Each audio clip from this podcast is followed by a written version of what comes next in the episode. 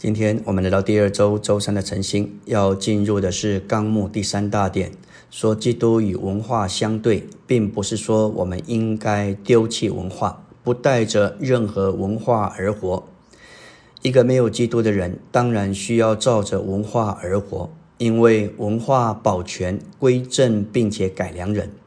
每一个人在接受基督之前，都需要文化。神是用文化来保全人。直到他们接受基督。今天的社会需要文化，越有文化的人就越不需要受到警察或法庭的管制。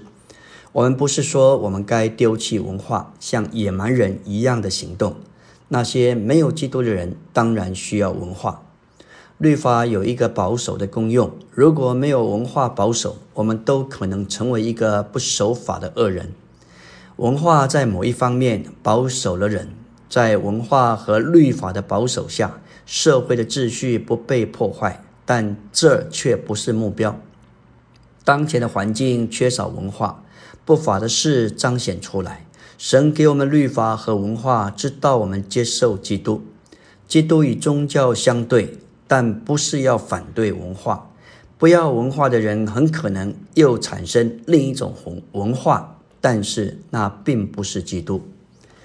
当我们接受基督之后，不该让文化拦阻我们经历并享受基督。我们该学习不照着文化，乃是照着基督而生活。要点不是丢弃我们的文化，乃是活基督。问题乃是文化与基督是相对的。重要的是，不是我们消极的丢弃文化，乃是积极的活出基督。当基督进到我们里面之后。我们就应当开始凭着基督而活。难处就在于基督受到我们文化的多面限制。当我们越有基督，我们就越不需要凭着文化而活。我们应当专注于赢得基督这件事。罪与世界拦阻神完全救恩的完成。然而，最诡诈的拦阻仍然是文化。文化阻挠神所拣选的人。使他们不能经历基督、享受基督。文化乃是享受基督最大的阻挠，也是最大的仇敌，甚至是拦阻我们享受基督的障碍。我们要说到如何正确的来看文化这件事情，特别在小孩子身上。小孩在长大时需要文化和律法。当孩子接受基督之前。必须照着文化，并在律法之下接受训练。他们接受基督之后，我们可以逐渐的帮助他们从文化转向基督。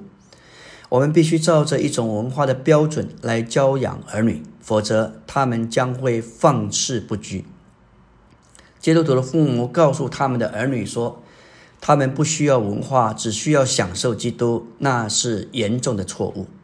孩子需要文化，任何还没有接受基督的人都必须有文化，好有正确的生活。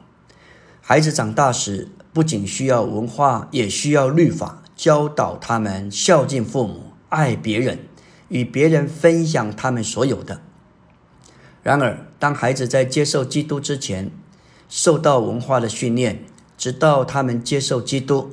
这时要帮助他们长到基督里，并与基督一同成长；要逐渐的帮助他们从文化转向基督，至终他们不是照着文化，乃是照着基督而活。我们说基督与文化相对，也要认识神要把基督做到我们里面，但所有的文化，这一切都说到外表。当我们看见一个基督徒外在的行为有所偏差，直觉的反应通常是他需要调整，他需要改变。我们非常在意人外在的行为和表现是否合乎信徒该有的标准，这也是我们另一种的文化。我们并不关切他是否有基督的分次。神没有兴趣在外面改变你的行为，他有兴趣的是要成为我们里面内在的元素。主在马太二十三章。这被那些假冒为善的经学家和法利赛人，他说：“你们有祸了，因为你们洁净杯盘的外面，里面却盛满了勒索和放荡。这些宗教徒只注意外面的显出，却缺少里面的实际。他们严守许多宗教的规条，凡是不遵行的，他们就加以定罪。这也不是基督，不过是他们宗教的文化。多少时候，我们可能也是如此，只注意外面的显出，却没有注意有没有基督活在其中。我们需要神在基督里把他自己建造到我们里面，好使我们被重新构成。